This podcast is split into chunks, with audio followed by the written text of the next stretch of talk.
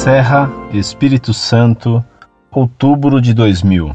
Nunca vi tantas coisas sem fundamento bíblico. Faço das palavras do professor Orlando as minhas. Ignorantes troca letras. Vi os questionamentos feitos pelo senhor Saul, todos eles fortemente baseados na palavra de Deus, que é a Bíblia Sagrada. Depois vi as respostas do senhor Orlando, totalmente sem fundamentos bíblicos e troca letras desde o início, onde ele escreve: Saul, Saul, por que me persegues? Na Bíblia, a palavra de Deus está escrito: Saulo, Saulo, por que me persegues? Se foi o início das trocas de elogios entre o Sr. Saul e o Sr. Orlando, foi de uma enorme falta de respeito com a palavra de Deus além de induzir a muitos, pois não são os poucos que não leem a Bíblia, a deduzir coisas devido a esta troca de nomes. O professor Orlando usou pedaços da palavra, ou seja, até onde lhe favorecia. Exemplo: a letra mata. É verdade, a letra mata, mas o Espírito vivifica. O que não está escrito é revelado pelo Espírito Santo. Além da Bíblia, a palavra de Deus, a revelação nos é dada pelo seu Espírito Santo.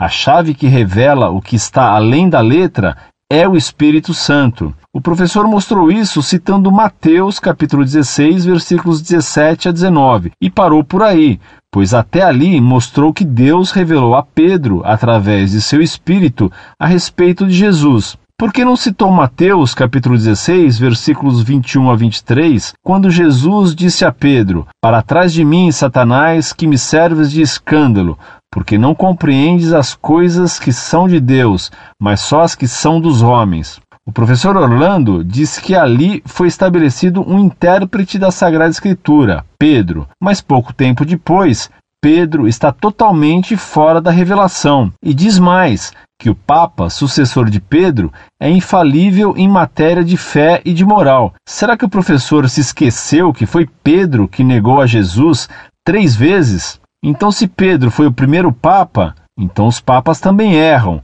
os papas também falham. E para defender Maria, mãe de Deus, o professor usa textos de Atanásio, Dídimo, Ambrósio, Epifânio, etc. A Bíblia diz realmente que nem tudo o que Jesus fez está na Bíblia, mas não diz que o que está fora dela é verdadeiro. E na questão das imagens, tente pintar a Cristo pelo menos como ele verdadeiramente é, sem beleza e sem formosura, como raiz de uma terra seca. Tentem retratar como é descrito Jesus no livro de Isaías, no capítulo 53. Não se parece nada com um homem de traços finos, cabelos lisos, olhos azuis e olhar perdido no horizonte. Gostaria de ver respostas do professor Orlando ou da Monfort, baseadas somente na palavra de Deus. Eu vou parar por aqui. Realmente é difícil de aguentar tanta besteira junta. Caro teimoso, salve Maria. Você me pede que eu lhe responda só com textos bíblicos e procura demonstrar que eu mutilei os textos da Escritura. Como primeira prova de que mutilei a Sagrada Escritura, você cita que ao responder ao pastor Saul, o escorpião da Lagoinha, eu coloquei a frase Saul, Saul, por que me persegues?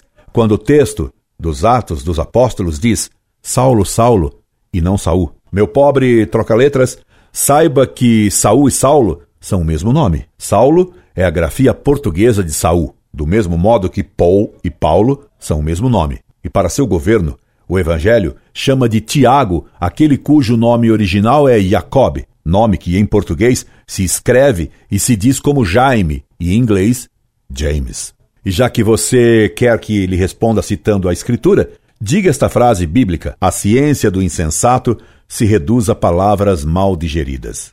Eclesiástico 21, 21. Outra mutilação de que você me acusa é de ter citado a frase a letra mata, sem ter dado a continuação dela, que é o espírito vivifica.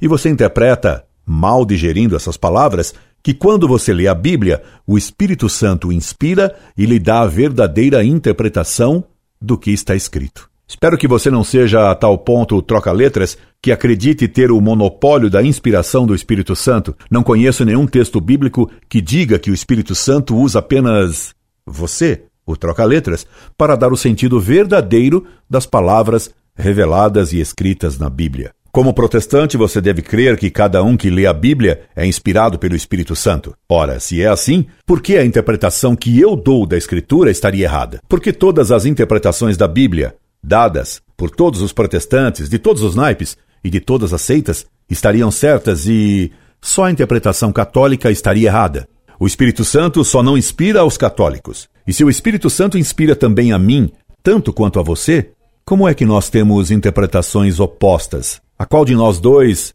o Espírito Santo está enganando? Meu caro, sua mania de trocar letras acaba por trocar não só o sentido das Escrituras, mas troca até o Espírito Santo por outro que não pode ser tão santo. Você concorda comigo ao dizer que reconhece que a Bíblia diz realmente que nem tudo o que Jesus fez está na Bíblia, mas não diz que o que está fora dela é verdadeiro. Claro, nem tudo o que está fora da Bíblia é verdadeiro. Por exemplo, você, o troca-letras, quer outra prova? Você exige que eu pinte a Jesus apenas como descreve Isaías na paixão do Calvário, e como a igreja o apresenta como flagelado, coroado de espinhos e crucificado. Sim, esta imagem de Jesus crucificado é verdadeira, como é verdadeira também a imagem esplendorosa de Jesus transfigurado no Tabor, aparecendo em toda a sua majestade divina. E quanto aos pecados de Pedro e sua infabilidade como vigário de Cristo, é bem fácil de lhe responder. Pedro é falível apenas como homem. Como representante de Cristo, ele é infalível, e tudo o que ele liga na terra é ligado no céu, e tudo o que ele desliga na terra é desligado no céu. Você não acredita no Evangelho? Pois tudo isso está lá, em Mateus 16, de 16 a 20. Por isso, todo Papa, como representante de Cristo, é infalível, mas como homem, pode pecar. O Papa é infalível, mas não impecável. Divertindo-me a beça com suas palavras mal digeridas, despeço-me. Incorde Jesus Semper, Orlando Fedeli.